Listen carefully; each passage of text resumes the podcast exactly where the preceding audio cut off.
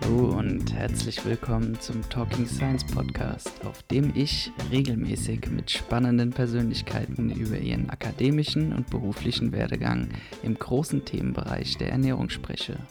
Viel Spaß! Bevor wir jetzt zur zweiten Episode kommen, möchte ich mich ganz herzlich für euer Feedback bedanken.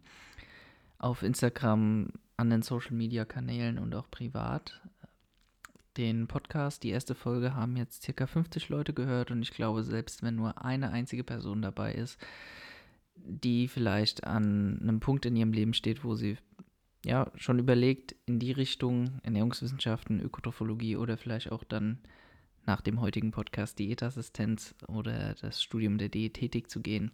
Wenn wir einer Person nur helfen konnten, dann hat sich das Ganze schon gelohnt, das Projekt. Und damit möchte ich euch auch ganz herzlich den Gast der heutigen Episode vorstellen, Max Frese.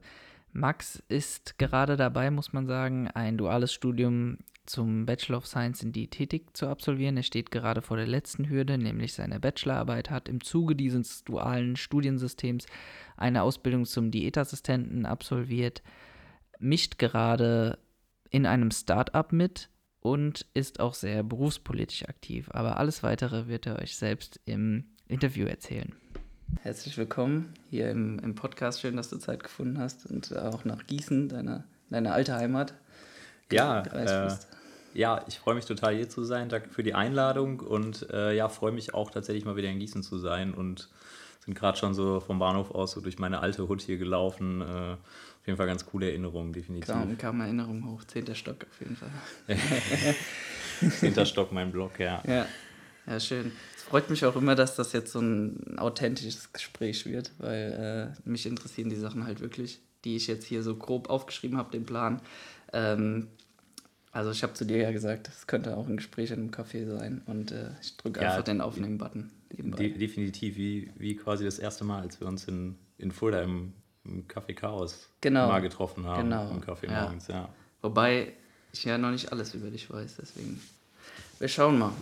Also ich würde dich jetzt vielleicht erstmal bitten, auch nochmal so gedanklich an äh, deine Schulzeit zurückerinnern und dich in, dein, in den alten jungen Max dazu hineinzuversetzen, ähm, wie das war, als du praktisch so Abitur gemacht oder Fachabitur? Ich habe ich hab Abitur gemacht. Ja, und so nach der Zeit, da stand man dann an dem, an dem Punkt, wo man nicht so genau wusste, oder vielleicht wusstest du es ja auch, ähm, wo geht es jetzt hin? Wie, wie war das da bei dir? Hm, also erstmal finde ich das eine super interessante Frage und ich kann mich sehr, sehr gut da reinversetzen, weil mein, weil mein jüngerer Bruder Adrian äh, jetzt gerade Abitur schreibt, mehr oder weniger. Er hat jetzt noch eine Prüfung vor sich. Äh, deswegen bekomme ich so das auch auch zu Hause im familiären Umfeld jetzt wieder mit. Aber tatsächlich war es so, als ich Abi gemacht habe, wusste ich überhaupt nicht, in welche Richtung es geht. Also ich habe mich damals schon irgendwie für Sport und Ernährung interessiert, aber so richtig sicher war ich mir diesbezüglich nicht. Und es stand irgendwie auch noch mal so ein bisschen Lehramt stand im Raum. Also so diese direkte Verknüpfung war, war noch nicht da. Und ähm, ja, ich wollte dann tatsächlich erstmal nämlich ein Jahr noch mal so ein bisschen ausprobieren und ein bisschen, bisschen was anderes sehen und habe dann äh, durch Zufall bin ich auf ein freiwilliges ökologisches Jahr gekommen. Also was so, die meisten kennen wahrscheinlich das freiwillige soziale Jahr. Äh, bei mir gab es halt die Möglichkeit, das in einem ökologischen Rahmen zu machen. Mhm. Und das war eine mega Erfahrung tatsächlich, so nach dem Abitur. Äh, also ein sehr, sehr starkes Kontrastprogramm irgendwie zu der Schulzeit. Und wie kam es dann dazu, dass du, also korrigier mich, falls äh, der Lebenslauf nicht ganz stimmt, dann äh, dich für ein, eine Ausbildung in, äh, ja, die, als Diätassistent entschieden hast. Ja. Das war doch der, ja. der nächste Schritt nach diesem Jahr. Genau, also nee, beziehungsweise ich habe tatsächlich dann noch ein Jahr ein bisschen okay. was anderes gemacht. Ja. Ähm, Erzähl uns gerne. Ähm, ja, genau, ich muss jetzt ein bisschen weiter ausholen. So. Also ich habe eine relativ lange und bewegte Krankengeschichte ähm, mit, mit Leukämie als Kleinkind, äh, Darmverschluss, Hirnblutung und hatte halt immer so diesen medizinischen Kontext hm. und habe erst später dann in der Ausbildung gemerkt, so, obwohl, ich einen, obwohl ich einen Darmverschluss hatte, wurde ich irgendwie diätetisch überhaupt nie betreut. So, und das äh, hat, hat sich irgendwie auch in meiner Jugend ein bisschen ausgewirkt. Und ja, also wie gesagt, ich hatte irgendwie schon so dieses Interesse an, an Sport und Ernährung, habe irgendwie mich damals irgendwie viel mit Fitness beschäftigt und so diese, typischen Bodybuilder, äh, Stereotypbilder vertreten, so mindestens zwei Gramm Protein pro Kilogramm Körpergewicht und so. Sie sind so ein bisschen war ich tatsächlich auch mal. So diesen, ich habe es noch nie so ausgesehen, aber. Nee, ich, ich auch nicht, aber ich habe das zumindest immer gepredigt, so total, totaler Schwachsinn irgendwie. Ja.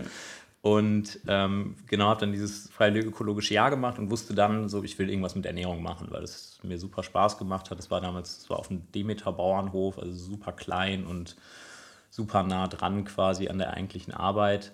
Und ich wollte eigentlich Ökotrophologie studieren. Das, das war der Plan, weil das war irgendwie so das Einzige, was ich in meinem Kopf mit dem Thema Ernährung verknüpft habe, so Echt? als Studiengang. Tatsächlich? Ja. Vor Ernährungswissenschaften? Ja, also gut, ich glaube, ich habe das damals so alles in, okay, in einen Topf okay. geworfen. So, das war für mich irgendwie so gut. An, an der einen Uni heißt das irgendwie Ernährungswissenschaften, dann ist das irgendwie Ökotrophologie. Okay. Und ja, hatte mich dann auch beworben, aber mein, mein Abitur, ich habe was habe ich für ein Abitur gemacht? Ich glaube 3-0. Das war, hat halt Echt? nicht gereicht. Ich habe jemanden gefunden, der noch schlechter ist. ich habe 2,8. Ja, wo, wobei ich hätte, ja. ich, ich, war dann quasi mit meinem Wartesemester mal 2,8, aber es hat trotzdem nicht gereicht. ähm, und ja, genau, dann, dann hat das nicht geklappt. Dann habe ich halt noch ein Jahr, also habe ich mich, mich eingeschrieben an der Hochschule bei mir, in, an der, an der Ruhr-Universität, habe so ein, quasi so ein Sabbatstudium gemacht äh, habe ich mich NC-frei für russische Kultur und Islamwissenschaften eingeschrieben.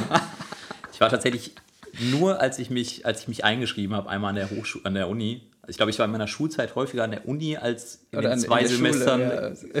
in den zwei Semestern, als ich das studiert habe. Ja, was hast du da so gelernt? Hast ich, du irgendwas ich, ich, nee, ich habe tatsächlich, nee, hab tatsächlich während der Zeit irgendwie so Fitnesstrainer-Lizenzen ah, gemacht ah, okay. und so ein bisschen nebenbei hier und da so ein bisschen, bisschen was gearbeitet, mich noch ein bisschen ausprobiert, mal auch auf dem Bau gearbeitet, war irgendwie auch eine ganz interessante Erfahrung. Und dann eher so zum, zum Jahreswechsel, das müsste dann Richtung 2015 gewesen sein, bin ich dann irgendwie, war ich in einer Studien, also in einer, in einer Berufsberatung vom, von der Arbeitsagentur, so in Richtung Studium.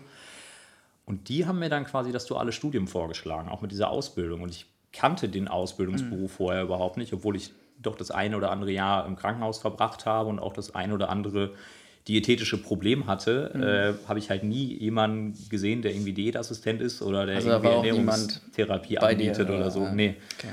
Ähm, deswegen kannte ich den Beruf überhaupt nicht. Ähm, aber das klang auf jeden Fall interessant, weil eben auch noch dieser Praxisaspekt dabei war. Ja. Und ja, dann habe ich mich beworben und dann ging es 2015 hier in Gießen mit der, mit der Ausbildung los und gleichzeitig begann dann das Studium in Fulda.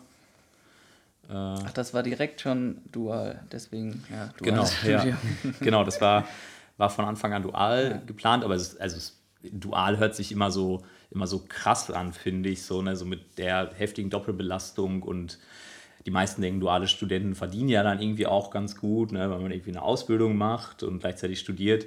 So ich glaube, unsere ist, ist das speziellste duale Studium überhaupt, okay. weil, weil, wir halt eine schulische Ausbildung ja. machen, damals kein Geld verdient okay. haben und das Studium jetzt auch, also für mich nicht, also ich, ich fand es nicht so, diese Doppelbelastung nicht so stark, hm. weil die Hochschule Fulda das irgendwie ganz gut abgefangen hat. Ähm, mussten zwar irgendwie einmal die Woche nach Fulda fahren, hatten ein, ein Modul, so anderthalb also Stunden. War nicht irgendwie semesterweise geblockt? Oder das war nee, wirklich unter also, der Woche dann? Nee, genau, wir hatten ähm, quasi die drei Jahre Ausbildung, also die ersten sechs Semester, mhm. war immer nur ein Modul pro Semester, also irgendwas, was man gut schaffen konnte. Und okay. die ersten beiden Semester waren eigentlich wirklich nur Anwesenheit, Pflicht dann und der Rest war mehr oder weniger online. Also ja. das war ganz gut, gut handelbar, ehrlich gesagt. Also ja. Ich hatte ja auch ein duales Studium am Anfang, halt eine andere Richtung gemacht. Und, äh, du hast wahrscheinlich so das klassische duale genau, Studium gemacht, ne? Irgendwie einen Taui im Monat bekommen für in der Uni hocken. Und dann, das war aber wirklich so semesterweise, also ein Semester Studium und ein Semester in dem Sinn äh, Arbeit in einem Finanzamt. Im Studium zum Diplom Finanzwirt gemacht, beziehungsweise ja nicht abge abgeschlossen, sondern abgebrochen irgendwann. Äh, aber da hat man ordentlich, ordentlich Geld verdient. Ja. Ich wollte gerade sagen, aber dann ist die Belastung und die genau. Erwartungshaltung wahrscheinlich auch ja. eine ganz andere. Ne? Also das ja. war halt bei uns, bei uns nicht so. Natürlich wurde irgendwie in der Schule, also wir waren also unser Arbeitgeber war quasi die, die Schule, mhm. die Berufsschule, wurde natürlich auch darauf geachtet, dass wir so in der Uni einigermaßen in der Spur sind, aber wahrscheinlich nicht, nicht so in dem Maße, wie das bei dir der Fall war. Nee. Und du warst dann mit der, mit der Hochschule Fulda im, im engen Austausch über, Mo, über Module und äh, einmal in der Woche da, hast du jetzt gesagt. Und hat sich das dann nochmal geändert? Weil du bist ja jetzt praktisch Vollzeitstudent, kann man das so sagen? Oder ja, also, ja, gut, also jetzt im Moment auch nicht mehr, weil ich bin ja jetzt in meinem. Also, ja, aber gut, die, dann warst du zwei Semester. Ja, zwei, drei, drei Semester zumindest, genau. Also, Erklär doch mal vielleicht, äh, wie das so abläuft, dieses duale System. Ja, also genau, die, die Regelstudienzeit, Diätetik in dem dualen Betrieb mhm. sind, sind neun Semester, mhm. also die ersten sechs Semester quasi in Teilzeit neben der Ausbildung und wenn die Ausbildung dann abgeschlossen ist, noch drei Semester Vollzeit. Genau. Studium. Ähm, wie gesagt, die ersten beiden Semester sind, dass man, dass man während der Ausbildung quasi noch Anwesenheit in Fulda hat mit einem Modul pro Woche und der Rest danach ist dann wirklich die nächsten vier Semester, bis die Ausbildung abgeschlossen ist, ein bisschen mehr auf Online- und Gruppenarbeiten ausgelegt, dass man eben nicht mehr, nicht mehr so die Belastung hat, dass man nach Fulda fahren muss. Ähm, genau, und jetzt bin ich gerade in meinem zehnten Semester, also ich habe die Regelstudienzeit schon überschritten. Es fehlt jetzt noch die Bachelorarbeit. Ähm, das ist quasi der, der nächste Schritt. Ähm, aber es ist tatsächlich so, dass die meisten von uns irgendwie nicht, nicht neun Semester machen, sondern noch ein zehntes hinten dran hängen. Okay zumindest mein Eindruck war immer so, dass man, dass man während der Ausbildung mal so ein bisschen, ja. bisschen eingeschränkt war und dann, wenn man an die Hochschule konnte, konnte man sich nochmal so ein bisschen seinen, seinen Horizont hab, erweitern. Ich habe allgemein den Eindruck, äh, dass diese Regelstudienzeit, ich glaube, wirklich von einem geringen Teil eher dann eingehalten wird, was ja auch nicht wie, schlimm ist. Wie, wie, wie, wie ist das bei euch im Studium gewesen? Also ich habe es in sechs Semestern jetzt ge geschafft, sage ich mal. Ähm, aber bei Esther, da muss ja nur eine Sache in, in diesem studentischen, studentischen Lebenslauf äh, nicht ganz so passen und dann verschiebt sich das halt um ein, zwei Semester, ja. was überhaupt nicht schlimm ist. Aber ähm, ich glaube, für, für BAföG ist es äh, notwendig. Ja, genau. Ja, also ich musste jetzt auch, auch quasi einen Antrag stellen ja, für mein, für mein genau. zehntes Semester. Aber ansonsten... Äh,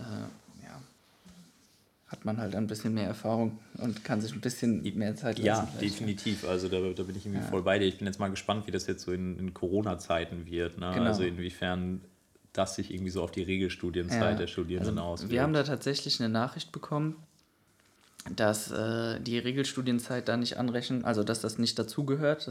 Dieses Semester zählt praktisch nicht zur Regelstudienzeit mhm. dazu. Also man kann jetzt sieben oder im Master fünf Semester studieren und äh, hat da gar kein Problem anscheinend, zumindest BAföG-mäßig. Okay, das quasi wie so, ein, wie so ein Nullsemester. Genau, ja. aber sie betonen natürlich, dass es halt von der Lehre her kein Nullsemester sein soll, sondern selbstverständlich. Selbstverständlich nicht, obwohl ein paar Prüfungsformen natürlich jetzt auch schon geändert wurden. Und, äh, ja, natürlich. Ja. Also, wenn, also ich, wenn, ich, wenn ich mir vorstelle, man muss irgendwie irgendwelche Labore ableisten ja, oder sowas als Vorleistung, stimmt. das geht ja jetzt quasi nicht. Nee, also da sind das, das äh, ändern. wenn wir da an den Hampshire denken, den kennst du doch auch, oder? Ja. Ähm, das ist, glaube ich, der, der Vorsitzende des Prüfungsausschusses in, in Fulda. Genau, ja. Er hat immer so ein bisschen, den hatte ich auch als Projektleiter erzählt, wie das da so abläuft in so Sitzungen. Und äh, da, ja, es ist ja auch was Schwieriges, zum Beispiel eine Prüfungsform zu ändern. Das ist, äh, das hat schon viel mit Regelungen und Gesetz in die Richtung ja, auch absolut. zu tun. Das muss irgendwie schon mit Richtung Aber jetzt so in Corona-Zeiten äh, geht das alles ein bisschen leichter. Ja, das, definitiv. Stimmt, also ich bekomme das gerade auch so ein bisschen ja. mit, weil ich irgendwie auch noch so in Hochschulgremien aktiv bin mhm. und äh, bin sehr froh und auch erstaunt, wie, wie schnell sich irgendwie alle, alle Bereiche so an, an, das, an diese neue Situation angepasst ja. haben und dann irgendwie auch so ein bisschen alte Regeln mal so ein bisschen über Bord werfen können und so ein bisschen neu denken können. Also mhm. das kommt den Studierenden auf jeden Fall zugute, definitiv. Ja. Schön. Vielleicht kurz, äh, wie, ich meine, du nimmst es ja nicht mehr so krass in Anspruch jetzt, diese Online-Möglichkeiten. Wie, wie läuft das an der Hochschule Fulda? Mal zum Vergleich. Ähm, ja, also ich, ich, wie gesagt, ich selber habe keine Module mehr, aber mhm. ich bekomme es halt irgendwie so mit und von unserer Fachschaft aus machen wir das meistens über, über WebEx mhm. beispielsweise, da äh, Online-Sitzungen und ich weiß, dass, also dass es zumindest an der Hochschule Fulda irgendwie ziemlich divers ist eigentlich. Also okay. manche stellen wirklich nur einen Foliensatz hoch mit ein paar Kommentaren. Manche sprechen da irgendwie ein bisschen, also vertonen das irgendwie noch ein bisschen. Manche halten mehr oder weniger normal Vorlesungen. Also ist wie hier. Ja, das also da macht komplett, irgendwie jeder, jeder sein eigenes. Ähm, es gibt definitiv viele engagierte Lehrende, die, die da auch die Studierenden super darauf vorbereiten. Ähm, aber ein paar nehmen sich da so ein bisschen auch aus der Verantwortung und äh, ja. ja. dann müssen die Studierenden einfach ein bisschen mehr vorbereitet werden, auf wie, wie dann am Ende die Prüfung aussieht. Ne? Ja. Also, ich frage mich halt auch, was, was sich die Leute denken, die wirklich nur einen Foliensatz hochladen und äh, Die denken sich, oh geil, äh, Jackpot. nehme ich die Folie von letztem Jahr und Ja. muss sie noch nicht mal mehr einsprechen. Dann, äh, Ja. Wir haben genug Zeit für Forschung. Ja. Mal gucken, Ja, genau. was da rauskommt so- so in den nächsten Jahren von den, von den Personen. was Gutes- da gutes Forschungssemester, ja. auf jeden Fall. ähm, haben wir denn jetzt bei deiner praktischen Zeit von dem dualen Studium irgendwas vergessen? Gab es da schon äh, ja, ein Praktikum, beziehungsweise ist Ja. das Ganze dann natürlich ein, ein Praktikum? Ja, genau. Also irgendwie? Dadurch, dass es eben keine, keine betriebliche Ausbildung Mhm. ist, sondern eine schulische, steht natürlich irgendwie so die Lehre im Vordergrund. Und so von, um das mal so in Relation zu setzen, zwei Drittel der Ausbildung findet eigentlich in der Schule statt. Ähm, in Form von Unterricht oder eben Lehrkücheneinheiten, also wo wir halt auch so ein bisschen handwerklich kochen gelernt haben ähm, und auch die Beratung gelernt haben. Und ein Drittel ist dann, ist dann quasi Praxiseinsatz. Das gliedert sich dann nochmal in wunder, wunderbare Praktika in äh, Großküchen von, von bekannten Kliniken hier im Umkreis.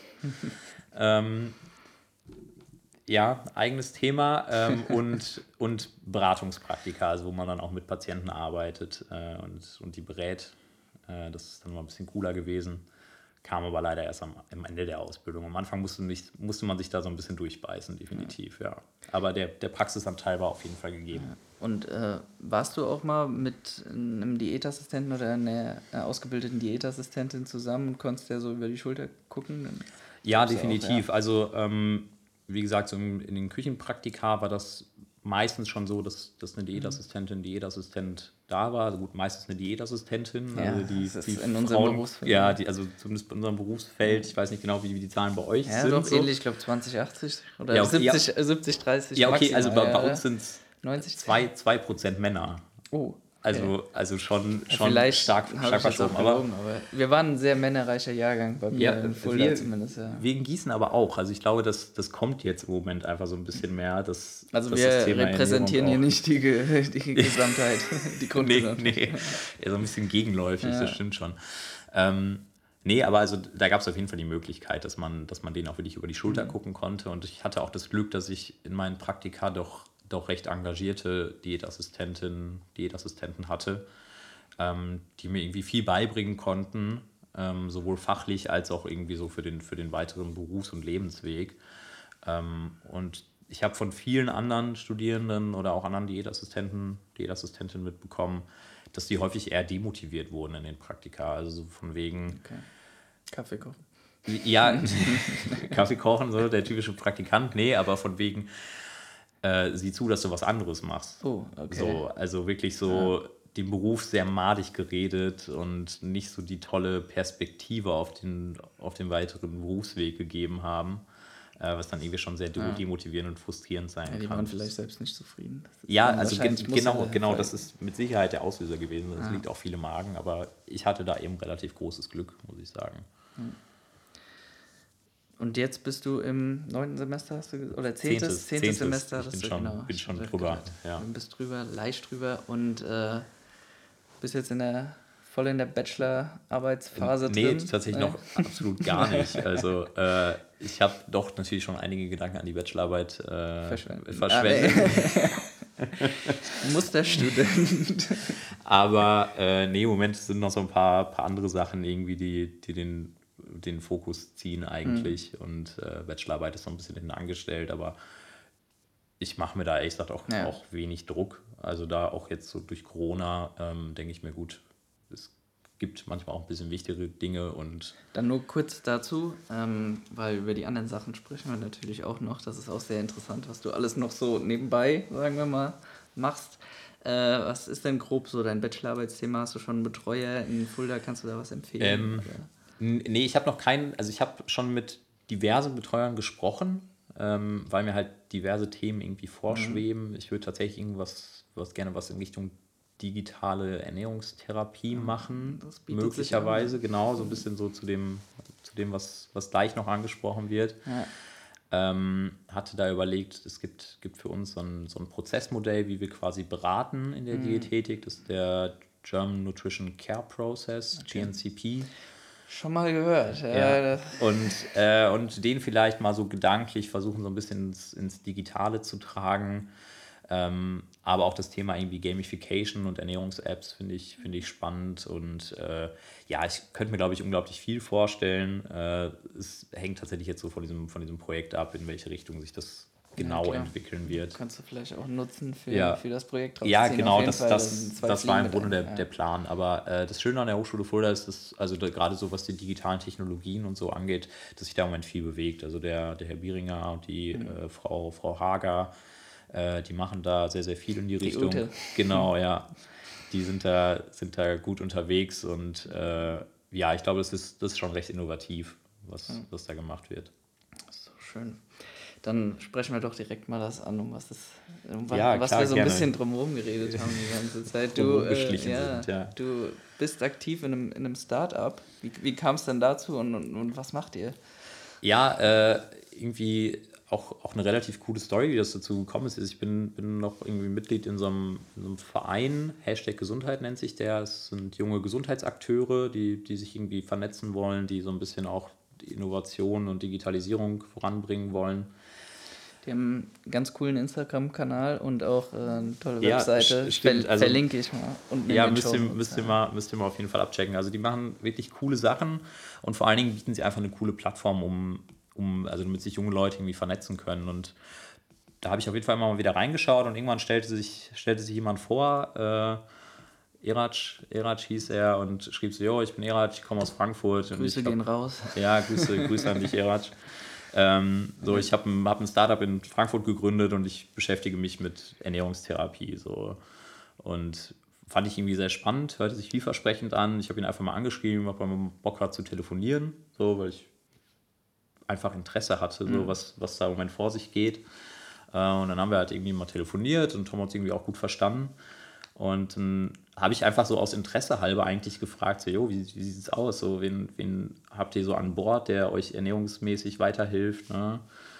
Und er sagte, ja, nee, im Moment niemanden eigentlich. so, ich, ich so, wie? Also, ja, wir hatten mal, wir hatten mal jemanden, äh, eine eine äh, schon etwas ältere Diätassistentin, die uns ein bisschen, ein bisschen beraten hat, aber die konnte dann mit dem Thema Digitalisierung nicht so viel anfangen und dann stellte sich mehr oder weniger heraus, dass ich die, dass ich die auch kannte, also dass die mich hier in, in Gießen unterrichtet hat äh, und ich kon konnte das dann ziemlich gut nachfühlen. Also absolute Koryphäe auf ihrem Gebiet, äh, was die Diätik, aber nicht digital, ja.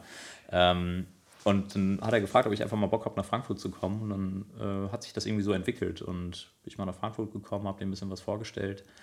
Und ja, wir arbeiten oder wir wollen quasi digitale Ernährungstherapie anbieten für Patienten mit Niereninsuffizienz. Also speziell dann noch so im prädialytischen Stadium, bevor sie dann wirklich an der Dialyse hängen, ähm, denen einfach die Möglichkeit geben, so die die Progression der Nierenerkrankung zu minimieren und einen guten Ernährungsstatus zu bewahren. Das ist unser, unser Thema und da arbeiten wir im Moment in Frankfurt dran. Äh, ist auf jeden Fall sehr spannend, weil wir das Ganze als quasi medizinische App vermarkten wollen. Also die, die App auf Rezept, die Herr Spanier letztes Jahr im, im November durch das digitale Versorgungsgesetz ermöglicht hat, äh, wollen wir quasi da den Weg in die, in die Regelversorgung gehen. Äh, und deswegen auch eben dieser Link zur digitalen Ernährungstherapie so als Bachelorarbeitsthema. Ähm, ist auf jeden Fall ein sehr, sehr interessantes Gebiet. Ich weiß jetzt nicht, inwieweit äh, du da was erzählen darfst und was nicht. Wie, wie, weit seid ihr denn da? Kannst du da so ein bisschen Standpunkt abgeben? Ähm, ja, es ist, also was, was heißt, wie weit sind wir? Also, In der Entwicklung. Ähm, wir, wir lassen das tatsächlich am Ende von, von externen Dienstleistern sozusagen ent, entwickeln und programmieren, weil also ich bin zumindest nicht des, des Codens mächtig, leider. Ähm, aber wir sind so in dieser konzeptionellen Phase, dass wir das quasi das medizinische Konzept immer weiter oder immer in, in tiefere, immer in mhm. feinere Ebenen bringen. Also wirklich auf der Ebene, wo dann wirklich so die, die Operationen quasi stattfinden, so wie okay. viel wie viel Energie braucht der Patient, wie viel Eiweiß, wie viel Kalium, wie viel Phosphat. Äh, da sind wir gerade so ein bisschen bei und äh, ja, auch schon so ein bisschen am, am Design und Funktionsbeschreibung der, der App am Ende eigentlich. Habt ihr schon eine Webseite? Wir haben eine Website, ja. ja. Die kann äh, ich auch verlinken. Ja, ja äh, Medicals. www.emedicals.de. Ich hoffe, sie ist im Moment online, weil sie, wir wollten sie nochmal überarbeiten. Wenn nicht, bis der Podcast kommt, ist sie online. werde ich, werd ich, werd ich zusehen. Du, ja. Wirst du dafür sorgen. Das ist, das ist schön. Absolut, ja. Und ähm, kann man da schon sagen, äh, ist, das, ist das lukrativ oder ist das praktisch gerade noch für dich äh, einfach so ein Investment für, für die Zukunft? Ähm, ja, also es ist definitiv ein Investment in die Zukunft. Ja, okay. Also es ist jetzt, ähm, wir haben aktuell noch kein, kein Investment, aber mhm. sind natürlich ähm, im Gespräch mit Investoren, ähm, dass wir dann sozusagen mit voller, voller Arbeitsleistung loslegen können. Äh, Im Moment mache ich das quasi unentgeltlich, okay. äh, mit der, eben mit der Aussicht auf, auf eine Vollzeitanstellung und einfach ein super interessantes Feld. Ja. Also ich würde es nicht machen, wenn ich nicht auch vollkommen Voll davon überzeugt ja. wäre, selbst wenn es scheitert, dass ich da mhm. sozusagen trotzdem unglaublich viel mitgenommen habe in meiner, meiner Arbeit und meiner Erfahrung. Also ich habe das Unternehmen und den Eratsch ja auch schon kennenlernen dürfen und äh, ich, sehe da, ich sehe da auch großes, großes Potenzial, auch über, über Nierenerkrankungen hinaus. Und äh, ich glaube, da gehst du den richtigen Schritt. Auf ja, Fall. auf jeden Fall. Es ist ein super interessantes Feld und generell auch Startup-Feeling wollte ich irgendwie schon immer mal so ein bisschen ja. schnuppern und äh, es ist irgendwie schön, sich so mit ganz unterschiedlichen Disziplinen äh, irgendwie so austauschen zu können und in einem Team arbeiten zu können, definitiv. Ja, und irgendwann hoffentlich der Schritt dann äh, zu, den, zu den anderen Erkrankungen, die. Ja, auf jeden Fall, weil da gibt es so viele. Und ich wollte gerade sagen, die Diätetik, die, äh, also da können wir diätetisch noch einiges bewegen. Genau, die Bandbreite ist riesig. Und neben dem Startup, was machst du noch alles? ja, manchmal, manchmal vielleicht ein bisschen, bisschen Zu viel. viel ja. ja, nee, also es ist tatsächlich dreht sich bei mir im Leben doch sehr, sehr viel irgendwie so um die Diätetik ja. und das Thema Ernährung. Ähm, gut, einen Großteil meiner Zeit verbringe ich einfach mit Essen, aber äh, ich glaube, das gehört bei allen Leuten dazu, die irgendwie irgendwas mit Ernährungswissenschaften oder Diätetik oder so du machen. musst ja auch ausprobieren. Ne? Ja, ich, ich wollte gerade sagen, ja. Ja, ähm, ja, und sonst mache ich halt noch relativ viel bei mir im, im Berufsverband, mhm. äh, Verband der Diätassistenten, VDD. Da bin ich jetzt seit, ich glaube, knapp zwei Jahren aktiv. Also so am Ende der, am Ende der Ausbildung bin ich quasi da so ein bisschen, bisschen reingerutscht. Ähm, hat mich tatsächlich irgendwie schon immer interessiert. Ich habe auch ähm, während meiner Ausbildung so in der Jugendauszubildendenvertretung ein bisschen mitgearbeitet und äh, war immer schon so eher so ein bisschen gewerkschaftsnah und verbandsnah irgendwie. Ähm, und seit zwei Jahren haben wir da echt eine coole Truppe, die Junior Dietitians, Bitte verlink sie. Bitte verlink sie. Ja, ich, ich verlinke alles. Jetzt müssen wir es nicht mehr sagen. Alles ja. steht unten drin, was ja, wir gut. jemals ansprechen werden. Genau, und äh, da haben wir eine, eine, super engagierte junge Truppe äh, von Diätassistenten, von, wir sind auch, auch zwei Männer, also wir haben eine, also wir heben so ein bisschen die Männerquote. Ähm, ja, und wir, wir wollen halt so ein bisschen junge Leute für die, für die berufspolitische Arbeit begeistern, aber auch so ein bisschen die Verlinkung vom Berufsverband eben zu den Schülern herstellen. Ne? Also so ein bisschen Sprachrohr der Schüler, aber auch so ein bisschen Sprachrohr des Verbandes an die mhm. Schüler. So, so mit, mit Schülern, das sind die, ähm, die Auszubildenden, Auszubildenden, genau, ja. ja. Die nicht der Schüler. Genau, die, die, ja, es ist, ist, schon, ist schon ein bisschen eine krude Wortwahl, ja. immer so, wir, wir sprechen immer so bei uns im Jargon von der Diätschule ah, und von okay. den Diätschülern. Ja wo sich Leute, die nichts mit dem Thema Ernährung oder ja. Diätetik zu tun haben, denken so, okay, was geht da vor sich? So, was machen die an der Diätschule? ähm, das, ist, das ist immer ein bisschen, ja, ja, da muss man immer ein bisschen aufpassen, dass man mit seinem, seinem Jargon nicht zu sehr hausieren geht. Ähm, apropos, ihr wart ja oder seid wenn es denn jetzt nicht, also wenn gerade kein Corona ist, äh, auch auf dem VDD-Kongress vertreten. Ja, genau. Ja, ja Und da hattet ihr eigentlich was Tolles geplant. Ja, wir, ja ey, wir hatten dieses Jahr richtig, richtig Lust. Also ja. letztes, letztes Jahr war tatsächlich das erste Mal, wo wir in dieser Konstellation auch dann wirklich sehr aktiv waren. Du warst letztes Jahr auch da, oder? Ja, genau. Aber wir haben uns ja irgendwie nicht, nicht gesehen, oder? Ja, doch, wir haben uns gesehen, aber irgendwie nicht so zuordnen können, weil äh, wir kannten uns nur so vom Sehen äh, in Hochschulsport. Genau, da haben, da haben wir uns genau. das erste Mal kennengelernt. Aber genau, aber da wusste, da wusste weder ich, dass du Diätassistent äh, bist, beziehungsweise halt äh, ja, Diätetikstudent, noch dass ich halt Ökotrophologie ja, studiere. Wir haben einfach nur Fußball zusammen gespielt und äh, Stimmt, wahrscheinlich, wahrscheinlich war der Kongress irgendwie dazwischen. Genau, oder? das war irgendwie der erste, ich glaube, da war das erste Treffen von den Fußballern und äh, eine Woche Stimmt, später ja. war der VDD-Kongress und ich bin da hochgefahren und ich dachte, irgendwie kommt er mir bekannt vor, aber ich weiß gerade nicht. Äh, ich wollte gerade sagen, denkt man, denkt man ja in, in, äh, in, Wolfsburg auch nicht unbedingt, dass man jemanden aus Fulda trifft. Genau, ne? ja. und äh, dann hat sich rausgestellt, stimmt, dass dann, stimmt danach haben sind wir erst so richtig in Kontakt Ja, genau, beim zweiten ne? Fußballtreffen oder so, und da dachte ich, ah, ja, jetzt weiß ich. da hat es Klick gemacht, ja. Also definitiv. irgendwas musst du ja auch mit Ernährung zu tun haben. Ja. Und genau. dann haben wir uns mal vernetzt.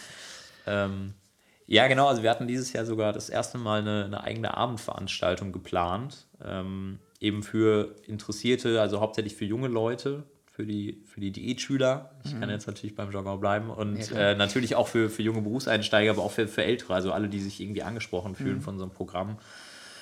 Ist natürlich jetzt leider ausgefallen, worüber wir sehr, sehr traurig sind, weil wir uns echt, das ist für alle Diätassistenten ist dieser Kongress immer so das Jahreshighlight mhm, eigentlich. Das so, das, ich habe das jetzt irgendwie auch schon gemerkt. So ich, wenn ich da bin, fühle ich mich irgendwie schon, als ob ich 30 Jahre im Beruf wäre, weil man dann irgendwie doch den einen oder anderen kennt ja. und die meiste Zeit tatsächlich mehr, mehr irgendwie mit Netzwerken und Quatschen verbringt, als dann in den, in den Fachvorträgen zu sitzen. Das ist auch echt ein richtig gutes Gefühl, kann ich bestätigen. Ja. Also im Nachhinein dieses Vernetzen und diese Connection die ja. sich da ergeben und einfach nach dem, nach so einem Tag, nach so einem Kongress, äh, der zu Hause anzukommen oder irgendwo, wo man halt äh, ist und sich ins Bett zu legen und denken, wow, das, das sind Eindrücke, die auf einen einprasseln. Das ist gar noch weniger die Vorträge als halt ich, die. Genau, ich wollte gerade sagen, also die, die Eindrücke, die man irgendwie von anderen Menschen im persönlichen Gespräch sammelt, sind ja. meistens irgendwie nochmal noch mal irgendwie mehr bewegend als das, was man in den Fachvorträgen mitbekommt. Ja, ne? das Hast stimmt. Du vollkommen Fall. recht. So, und ah, jetzt hätte ich noch eine Sache, die ich ganz gerne mit dir mal diskutieren würde, weil ich habe letztens den Podcast von äh, Merle gehört. Äh, und, ja, äh, Diet, Diet Your Brain. Genau, Diet Your Brain. Und die hatte einen Arzt interviewt, ich glaube.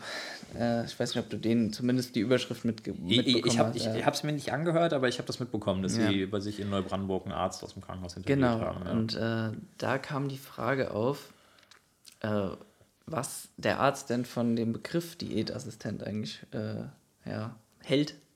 Und äh, er hat ganz klar auch seine Kritik, Kritik dann geäußert. Jetzt würde ich gerne mal wissen von dir als äh, Diätassistent selbst, was hältst du denn von dem Begriff Diätassistent und was ja. könnte da vielleicht. Äh, ja, also ich, ich bin, also ist es natürlich tatsächlich so, dass dieser Begriff Diätassistent, der also ich bin da mal sehr zwiegespalten. Also man, mhm. sobald man diese Ausbildung beginnt, setzt man sich tatsächlich eigentlich mit diesem Begriff auseinander. Also das war bei uns in der Ausbildung auch mhm. immer sehr, sehr viel Thema, ob das denn wirklich die richtige Berufsbezeichnung ist, weil also ich, ich kann es natürlich jetzt nicht mal hundertprozentig sagen, aber wenn ich, bevor ich überhaupt das erste Mal von, von Diätassistenten gehört hätte und gefragt worden wäre, ob ich lieber zu einem Diätassistent gehen möchte oder zu einem Ernährungsberater, ich hätte wahrscheinlich Ernährungsberater gesagt, weil das hört sich irgendwie ein bisschen qualifizierter an als einfach nur der Assistent. Und Diät verbinden genau. die meisten Menschen tatsächlich auch einfach mit dieser klassischen Diät zum Abnehmen und nicht die Diät im weitesten Sinne die gesunde Lebensweise, was Jetzt ja halt eigentlich. die Frage, was war zuerst da? Ne?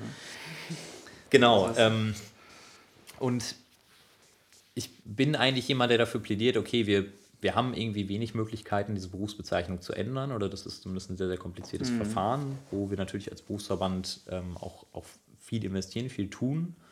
Ähm, aber wir sollten uns nicht zu sehr darin verrennen und auch einen, einen, gewissen Stolz vor uns hertragen, zu sagen, so, ey, wir sind Diätassistenten, wir können was und müssen das vielleicht auch einfach ein bisschen mehr publik genau. machen, ein bisschen mehr bekannt bisschen machen. Mehr in die genau, weil, also, das ist nun mal, ein, also, wir haben einen geschützten Begriff, das ist nicht so wie der Ernährungsberater, der ja, der jeder machen Vorteil kann. eigentlich, ein Riesenvorteil. Genau, aber es bekommt halt niemand, also uns kennt halt niemand. Hm. Ne, das ist halt einfach das Problem. Äh, von daher, also ich würde mir natürlich auch wünschen, dass es eine schönere Berufsbezeichnung gibt, sowas wie Ernährungstherapeut. Das wäre zumindest mein Favorite. Das mhm. wird quasi das wirklich repräsentieren, was wir sind. So ähnlich wie die Physiotherapeuten. Da weiß ja auch jeder, was, mhm. was sie quasi machen. Ne? Und Therapeut ist einfach, hat nochmal ja. oder schön nochmal eine andere Erwartungshaltung. Ähm, aber ich sage auch stolz, ich bin Diätassistent. Also das, wie gesagt, das ist so ein bisschen zwiegespalten.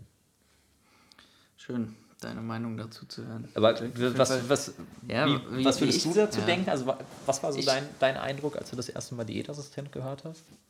Ah, auch so ein bisschen, äh, oh, vielleicht nicht gerade die, die, die günstigste Bezeichnung. die smarteste einfach, Bezeichnung, ja. ja. Weil dieses, wie du schon sagst, Assistent, das klingt klar, man assistiert eigentlich, weil der Person dann, und äh, das hat ja auch seine Berechtigung, weil letztendlich muss die Person halt was an ihrem Lebensstil genau, oder ihrer ja, Ernährung ändern. Wir können da ja gar nichts machen. Deswegen ist es eigentlich schon ein ganz passender Begriff, aber irgendwie halt, weil Assistent ist so ein bisschen ja, negativ, was heißt negativ oder ein bisschen abwertender be, ähm, behaftet, ja. würde ich sagen. Genauso wie bei, also meine Mutter ist Zahnarzthelferin.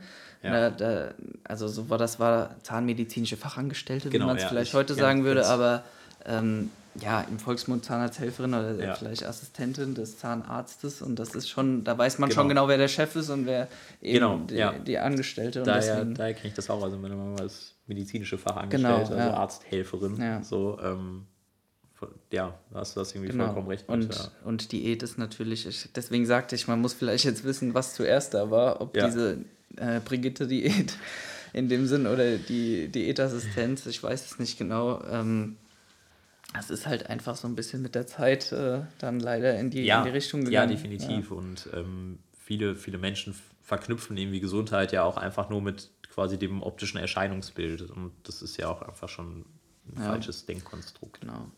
Leider, dass man halt bei Diät direkt denkt, ja, man muss abnehmen.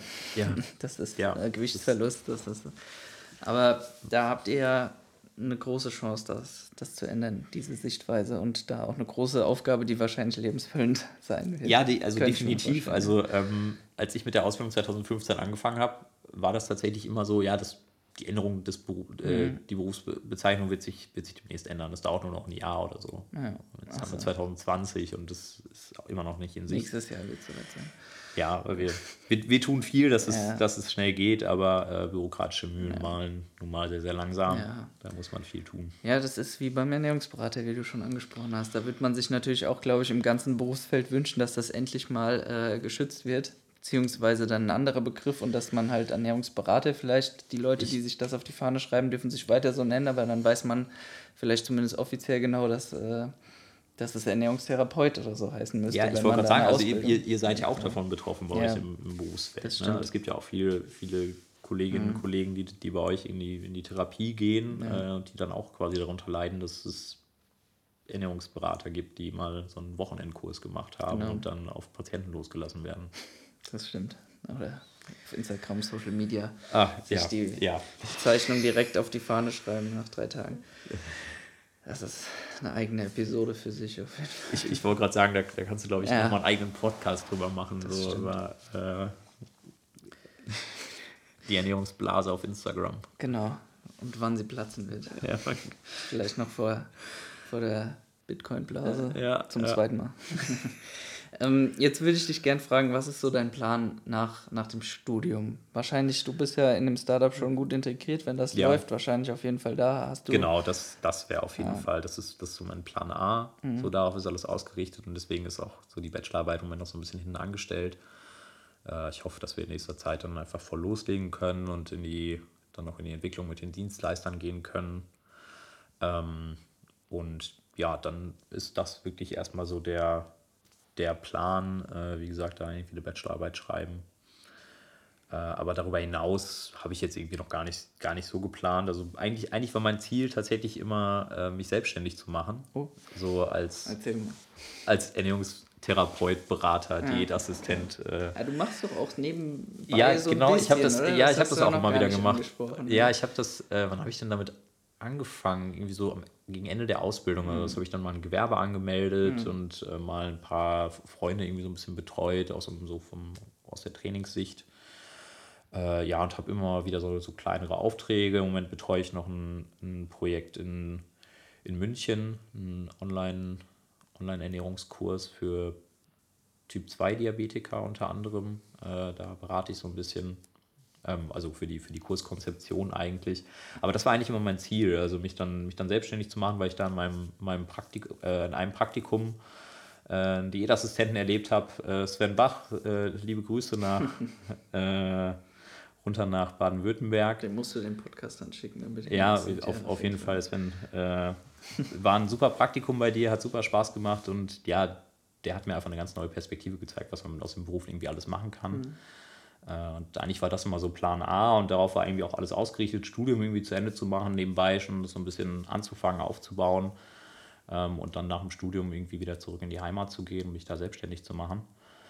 Äh, ja, und dann kam irgendwie so dieses Startup-Projekt dazwischen, äh, was aber irgendwie auch perfekt war, weil ich, weil ich tatsächlich irgendwie auch dachte, so, okay, hm, ist das vielleicht auch nicht das Richtige, wollte mich dann nochmal ein bisschen ausprobieren. Aber äh, es ist, ist irgendwie schön, so in allen Ecken mal so ein bisschen reinzuschnuppern und mal überall so ein bisschen was mitzubekommen. Definitiv. Würdest du jetzt sagen, das lässt du einfach so nebenbei noch ein bisschen laufen? Oder also das Gewerbe behältst du? Ähm ja, das, ja, genau, das, das behalte ich, weil ja. im Moment arbeite ich für das Startup auch so ein bisschen quasi auf, auf Rechnung. Mhm, okay. ne? Also ähm, finanziere mich damit auch so ein bisschen. Mhm. Äh, also von daher, das werde ich irgendwie schon weiterlaufen lassen und wenn sich da mal irgendwie noch so kleinere Sachen geben oder so, bin ich da irgendwie vollkommen offen. Und es ist auch irgendwie eine Überlegung, das später dann vielleicht nochmal zu machen. Ja, so, wenn ich dann da irgendwie nochmal Lust drauf habe. Und ich, ich glaube, ich bin einfach jemand, der, der nach einer gewissen Zeit immer nochmal eine neue Herausforderung braucht. Ähm, von daher bin ich, bin ich irgendwie allen Sachen da gegenüber offen eingestellt. Wie äh, holst du dir da so Aufträge rein? Du hast erzählt am Anfang so für Freunde und Bekannte, das würde mich jetzt zum Beispiel interessieren. Ja, äh, ja, tatsächlich bin ich nie so richtig in die Akquise ge mhm. gegangen. Das hat sich meistens irgendwie mal sehr zufällig ja. ergeben. Also tatsächlich übers Netzwerk meistens. Mhm. Also einmal, also zwei, drei Aufträge habe ich über, über meine, über die Berufsschule hier, über die Diätschule in Gießen bekommen. Das ist da so ein Verteiler. Genau, das ist irgendwie ganz schön, weil, also das habe ich auch sehr genossen an der Ausbildung. Mhm. Das war halt sehr, sehr familiär. Und hier in Gießen. Wie viel wart ihr? Wir waren am Anfang, waren wir, glaube ich, 28 im Kurs okay. und wir haben mit 16 Leuten Examen gemacht. Und die Schule ist halt, ist halt immer also drei Kurse, Ober-, äh, Mittel- und Unterkurs. Und alle so um die 20 Leute, mehr oder weniger. Aber tatsächlich sind immer nur zwei Kurse da, weil ein Kurs im Praktikum ist. Und es war halt sehr, sehr familiär und auch die Lehrkräfte, mit denen konnte man wirklich auf Augenhöhe sprechen. Und äh, an dieser Stelle auch liebe Grüße an die Diätschule in Gießen, falls, falls jemand zuhört. Äh, ihr habt echt mir super viel beigebracht und äh, ich habe die Zeit sehr genossen. Ähm, von daher, also da ist irgendwie der Austausch irgendwie sehr, sehr, sehr, sehr eng immer noch, so ja. generell zwischen den Schülern und Jobangebote und so mhm. Kleinigkeiten werden immer gerne rumgeschickt und man unterhält sich dann auch gerne immer noch so ein bisschen. Und das andere war tatsächlich mal auf einem auf dem Osthessischen Gesundheitstag. Da hatten wir irgendwie von der Hochschule einen Stand und äh, eine Professorin kam irgendwie auf mich zu, die eben dieses, dieses Projekt da in München betreut und ich bin so ein bisschen mit ihr ins Gespräch gekommen und sie suchte im Grunde jemanden, der ihr so ein mhm. bisschen, bisschen assistiert äh, und ja, hat sich dann irgendwie so durch Zufall ergeben eigentlich. Hattest du da auch mal so, also ich glaube, wir sind so ein bisschen ähnlich in, in die Richtung, dass wir sehr offen sind für solche, solche Anfragen und ja. auch äh, sehr oft dann äh, ja, sehr dafür brennen. Hattest du dann auch mal so ein, so ein Projekt? Also bei mir war es jetzt äh, relativ kurz oder nah der Fall, dass man sich so ein bisschen verrannt hat und auch öfter vielleicht mal Nein hätte sagen müssen. Ähm, ja, definitiv. Ja. Also das ist mit Sicherheit irgendwie eine, eine Schwäche, die, die ich manchmal so ein bisschen bei mir, bei mir ausmache. Aber ich, ich denke mir mal so, okay, ich bin jetzt irgendwie noch relativ jung ja. und es gibt, ergeben sich immer noch Zeiten, wo man häufiger Nein sagen kann. Also ähm, Lieber zu oft ja als zu. Ja, Nein, ja, irg irgend, irgendwie schon. Ähm, also so richtig, so richtig krass verrannt mich, mich nicht unbedingt. Also es sind immer so ein paar, mhm. so ein paar Einflussfaktoren, die man einfach nicht beeinflussen kann. So, eigentlich wollte ich mich letztes Jahr noch mit, also sozusagen dieses Projekt Selbstständigkeit noch, mhm. mit, noch mit zwei Kumpels angehen, die ich irgendwie aus, aus Fulda und aus Gießen kenne. Ähm, das hat dann aber leider irgendwie nicht ge geklappt, weil wir irgendwie doch andere, andere Vorstellungen hatten und jeder noch so ein bisschen andere Prioritäten hatte. Ähm, da muss man dann aber auch einfach das, das dann irgendwie frühzeitig einsehen und sagen können, so, okay, es hat Spaß gemacht, man hat was gelernt und vielleicht ergibt sich das in ein paar Jahren nochmal oder so. Aber cool. prinzipiell bin ich da irgendwie voll bei dir, zu sagen, so erstmal erstmal ja und dann, ja. und dann gucken. Ja. Hat noch keinem geschadet. Ich wollte gerade sagen, aber das, das, war ja auch quasi deine Intention so mit dem Podcast jetzt. Ja, ne? genau. Also, Einfach mal gucken, schauen, was rauskommt. Genau. eigentlich einfach für alles offen sein ja. und dann, dann einfach mal loslegen. Also ich finde es sowieso bei, bei vielen Dingen irgendwie so die beste Herangehensweise. So, ja. Und danach, wenn man so erstmal was gemacht hat, kann man immer noch einen Schritt zurückgehen und nochmal drauf gucken und sagen, so, okay, das war jetzt gut oder hm. war halt scheiße. Ja. Was mich jetzt auch nochmal interessieren würde, äh, ich habe ja so ein bisschen auch geschrieben, eine Ankündigung für den Podcast, dass sich unsere Berufsgruppen noch ein bisschen mehr vernetzen möchte dadurch und äh, auch einfach die Berufsgruppen, die unterschiedlichen und die unterschiedlichen Werdegänge aufzeigen möchte. Wie hast du das so wahrgenommen oder wie nimmst du das so wahr? Glaubst du, es gibt da schon ein großes, großes Miteinander oder doch irgendwo noch ein, ein Gegeneinander? Das ist, glaube ich, ganz spannend, weil, also ich persönlich habe das eigentlich nie so wahrgenommen, dass es so ein großes Gegeneinander jetzt gibt, aber kann natürlich eine ganz andere Sichtweise sein, ähm, die du jetzt hast. Äh, ja, es kommt, kommt, halt, kommt halt irgendwie darauf an, dass, also in, hast du das jetzt nur auf deine Berufsgruppe bezogen? Oder, ja, also. Oder in, genau, also jetzt im Bereich der Ökotrophologie oder jetzt auch hier Ernährungswissenschaften, dass da, dass da, also klar, man hat jetzt vielleicht nicht die, in Fulda mehr als in, als in Gießen jetzt diese Berührungspunkte, mhm. weil man ja teilweise auch zusammen in der Vorlesung ja. sitzt. Aber ähm, ich habe jetzt nie irgendwie da so ein Konkurrenzdenken raus, rausgehört. Wie ist das bei euch? Ähm, ja, also bei mir ist es tatsächlich ein bisschen anders. Ja. Ähm, ich glaube, da bin ich aber auch tatsächlich eher so geprägt von mhm. diesem doch manchmal eher ein bisschen ja, rückschrittlichen Denken, so bei uns vielleicht der etwas älteren Generation, ähm, wo es immer noch viel darum geht, so ja, die, die Ökotrophologen wildern in unserem Bereich mhm. quasi, also in der Ernährungstherapie, was ja also gesetzesmäßig erstmal uns vorbehalten ist. Ihr habt ja quasi sozusagen über gewisse Qualifikationen den Zugang dazu. Tatsächlich auch die Ökotrophologen, weil ich dachte jetzt eher so die Ernährungswissenschaftler mit Spezialität Spezifität für Ernährungsmedizin? Äh, ich bin mir nicht zu 100% ja. sicher, nage mich darauf fest, ja. aber normalerweise kannst du quasi noch den Ernährungsberater ja. DGE drauf machen und damit bist du dann meistens qualifiziert mit, egal ob Ernährungswissenschaften oder Ökotrophologie, okay. weil du damit quasi schon eine gute Base hast und mhm. dann baust du halt quasi noch auf. Weil ich weiß nicht, wie war es bei dir im, im Studium? Hattest du irgendwas in Richtung Diätetik, Ernährungstherapie? Ich tatsächlich jetzt nicht, aber meine Freundin, das lag, glaube ich, halt an meiner Vertiefungsrichtung in ja. Verpflegung und Versorgungsmanagement, was ja mehr so auf die Gemeinschaftsverpflegung ja. ausgerichtet war. Aber meine Freundin mit Ernährung, Gesundheit und Lebensmittelwirtschaft, gerade mit Ernährung und Gesundheit als Vertiefungsrichtung, die hatte bei der Frau Kohlenberg-Müller, äh, wie hieß das Modul? Ich, nee, ich krieg's gerade nicht zusammen, aber hattet ihr das dann da nicht auch?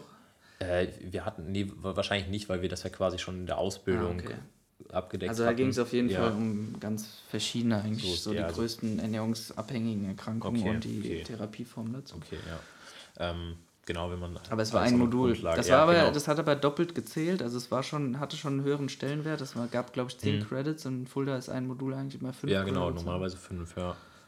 Ähm, ja, aber es kann ich, natürlich ich, keine Ausbildung ersetzen. Ja, genau, also das, von daher, also ich kann diesen Gedankengang so ein bisschen verstehen. Ne? Natürlich, also ihr seid mit Sicherheit, was das wissenschaftliche mhm. Arbeiten angeht, deutlich besser ausgebildet mhm. und ihr kennt euch auch, was quasi die, die Stoffe und die Zusammensetzung der Lebensmittel und sowas angeht, deutlich besser aus als wir. Ähm, aber euch fehlt manchmal, glaube ich, so ein bisschen dieser praktische Bezug, beziehungsweise der kann im Studium einfach nicht vermittelt werden. Ja. Ne, was wir halt durch die, durch die Praktika haben und auch so diese, durch diese Handwerk, leicht handwerkliche Ausbildung, dass wir halt wirklich so kochen und das Zubereiten lernen nach diätetischen Standards. Ähm, und was, denke ich, ein Studium auch nicht ersetzen kann, ist, äh, wie gesagt, diese praktische Arbeit mit dem Patienten und wir werden halt sehr aktiv darauf vorbereitet, die Patienten zu beraten. Mhm.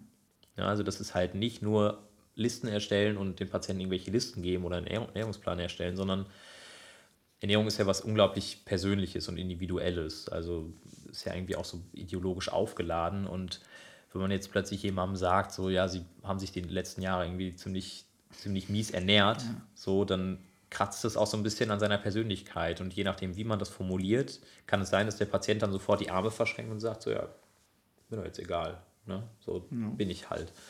Ähm, von daher, also wir leisten halt immer Hilfe zur Selbsthilfe und das muss halt irgendwie auch gut, gut kommuniziert werden gut und die Patienten, ja. genau, die müssen gut angeleitet werden.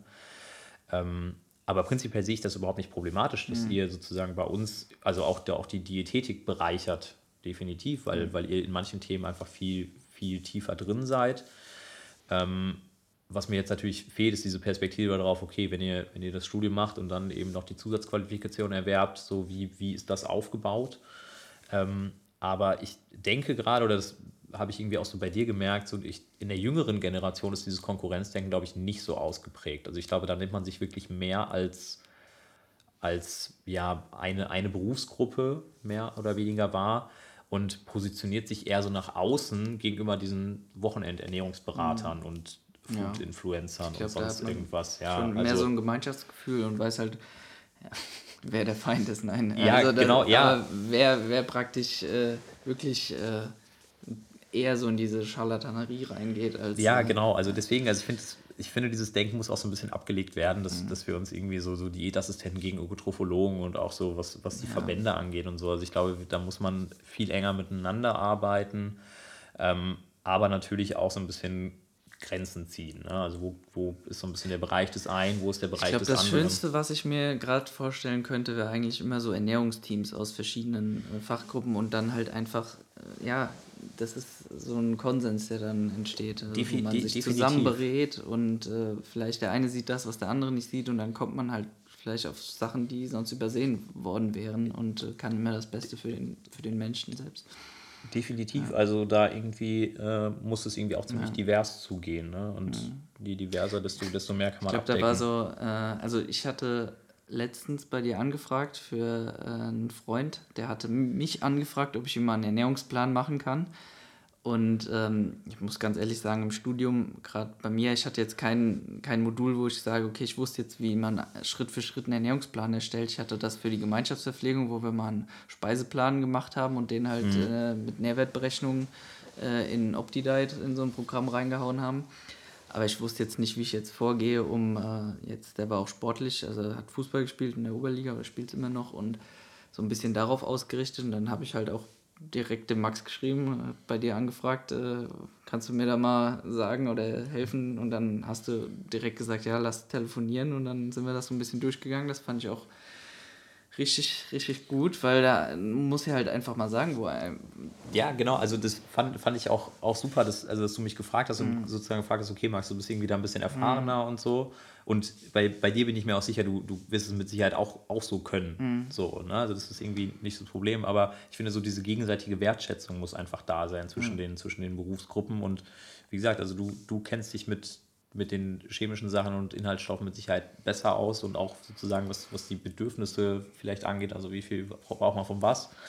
Und ich kann dann irgendwie auch nochmal so, so die praktische Sicht da reinbringen. Ne? Also weil eine Ernährungsumstellung ist halt immer schwierig und eine Ernährungsumstellung funktioniert halt nicht, wenn sie für den Patienten nicht praktikabel ist und sie ihm nicht schmeckt. Genau, das war so ein Key Message, die man dann auch draus zieht. Ähm, ich glaube, in einem Praktikum oder so hattest du, war das auch bei diesem äh, Sven? ja, oder genau, Sven, ja. ja. genau, das, das, war, das war tatsächlich bei Sven, also der mir da irgendwie also viele Beispiele genannt genau. hat und man in der Beratung bei ihm auch viele, viele Beispiele gemerkt hat, weil, weil er sagt immer so, ja, also so die diätetischen Empfehlungen ist irgendwie so das eine, ähm, aber wenn, wenn der Patient halt abends gerne irgendwie ein Bier trinkt oder seine Schokolade isst, das wird man ihm nicht sein ganzes Leben verbieten können. Ja. So, dann funktioniert die Ernährungsumstellung nicht und dann dann lieber sagen, okay, nehm, essen Sie abends ruhig eine halbe Tafel Schokolade und essen Sie morgens irgendwie gesünder oder was anderes.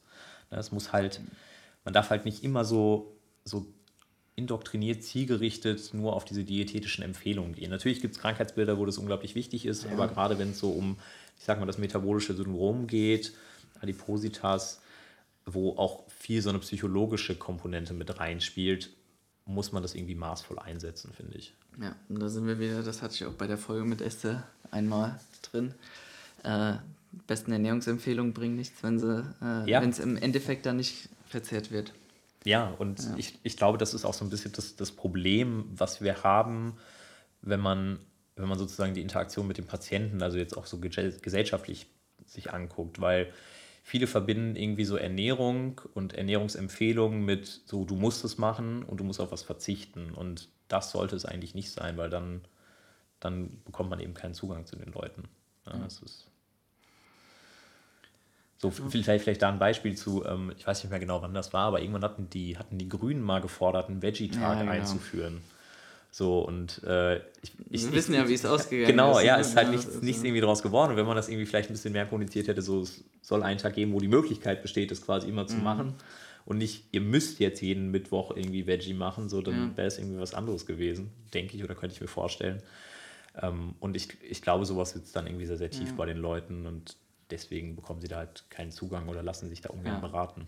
Wobei das halt auch ein sehr, sehr schwieriges Thema ist. Ich finde, man muss da immer so äh, es ist immer dieser Spagat zwischen, äh, zwischen ein bisschen Verbindlichkeit und eben der Durchführbarkeit, weil das, was Frau Klöckner ja immer mit ihren, ihren freiwilligen Paketen da äh, fabriziert, das äh, kann ich jetzt für meine Begriffe halt auch nicht gut heißen. Nee. Weil das, das ist eher so, so Greenwashing gefühlt.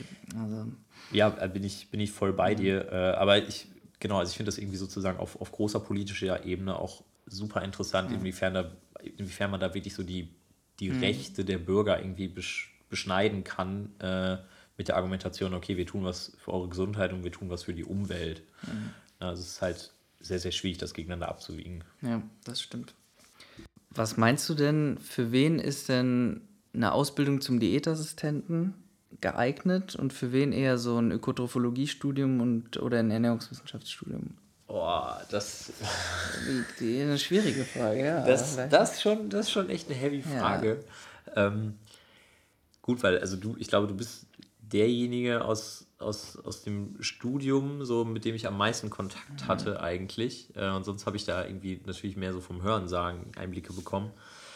Ähm, ist halt wirklich die Frage, also was man, was man für Vorstellungen hat. Also ich kann mir vorstellen, dass auch viele Leute in, in das Studium Ernährungswissenschaften, Ökotrophologie reingehen und im Grunde das erwarten, was wir Diätassistenten machen. Ne? Also am Ende mit ja. den Patienten arbeiten, denen irgendwie eins zu eins beraten und äh, irgendwie eine, eine Praxis, wo man irgendwie ein bisschen kochen kann und sowas alles aufzumachen.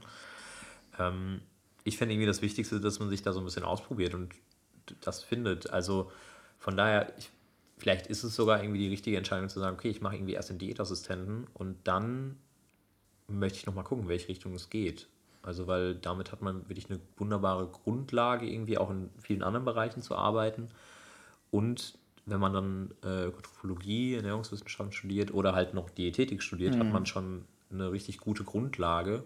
Ja. Und je nachdem, wenn man, wenn man während der Ausbildung merkt, okay, mir liegt irgendwie oder ich habe Spaß an wissenschaftlichen Arbeit, ich habe auch Spaß an, Forsch äh, Spaß an Forschung, ist es, glaube ich, super wichtig, dass auch solche Leute dann in die Forschung gehen, dass ja. man halt auch so diesen Praxisaspekt genau. da ein bisschen, bisschen mehr drin hat. Diese Betrachtungsweise im Blickwinkel. Genau, also ne, nochmal noch mal irgendwie eine andere Denkweise da reinzubringen, weil ich glaube, das fehlt tatsächlich. Also ja. es ist auch ein Problem, warum die Diätetik ähm, jetzt nicht auch nicht so den medizinischen Stellenwert hat, weil, glaube ich, viele Leute fehlen, die in der Forschung wirklich aktiv sind und auch wirklich so die, die Probleme, die in der Praxis bestehen, versuchen durch die Forschung zu beantworten oder zu lösen. Also so eine Patentantwort kann ich da nicht geben, aber probiert euch irgendwie bestimmt auch nicht, ja. Probiert euch irgendwie aus so und äh, man kann auch in den Schulen irgendwie mal ein Praktikum machen genau. oder da mal hospitieren und mal reinschnuppern, genauso wie an der Hochschule geht das ja auch. Gibt es ja auch äh, Leute, die einen gerne mal rumführen, die einem auch gerne was erzählen. Äh, und solche Projekte wie der Podcast hier, wo man, wo man halt auch mal so einen Einblick genau, bekommt, genau, was halt überhaupt vor sich geht. Ähm, ich glaube, das kann halt vielen Leuten eine gute Orientierung sein. Ja, ich glaube, eine richtig gute Message ist eigentlich, dass, dass es da ja keine Einbahnstraße gibt in dem Sinn. Also du kannst sowohl deine Ausbildung äh, als Diätassistent machen und dann, wie du schon gesagt hast, kannst du ja immer noch ein Studium draufsetzen, je nachdem, in welche Richtung es gehen soll. Ja. Diätetik, Ökotrophologie oder Ernährungswissenschaften.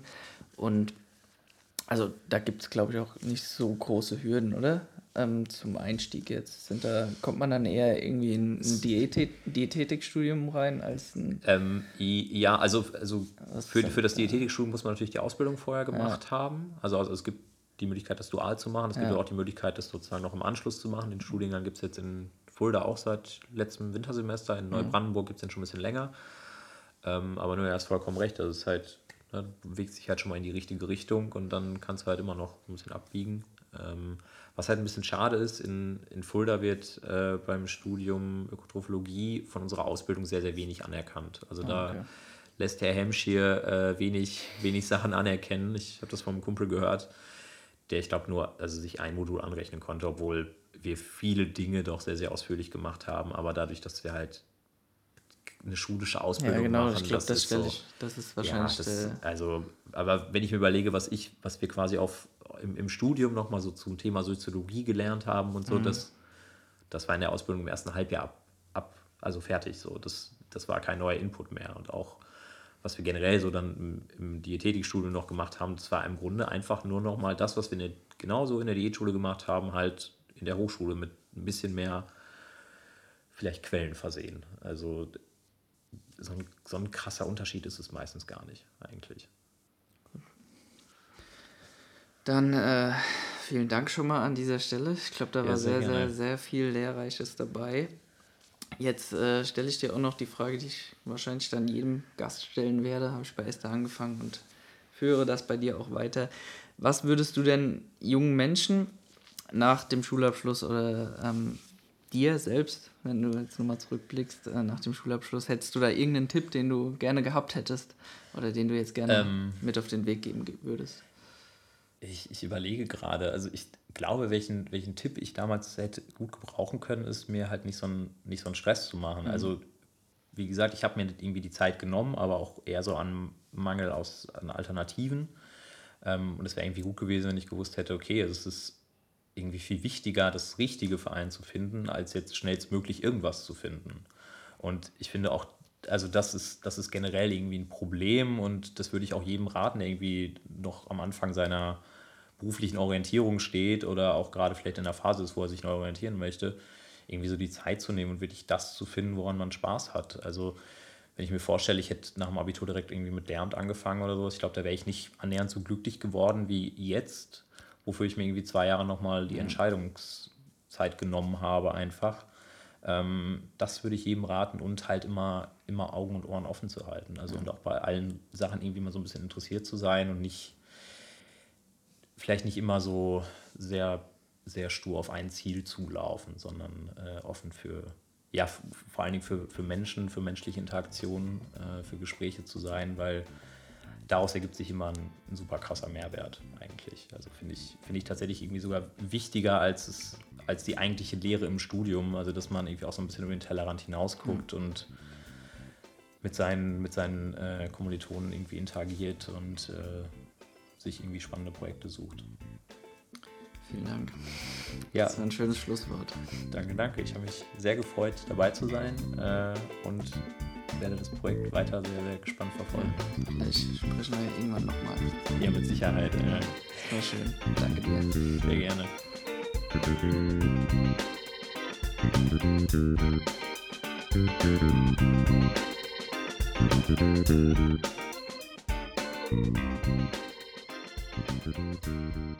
you.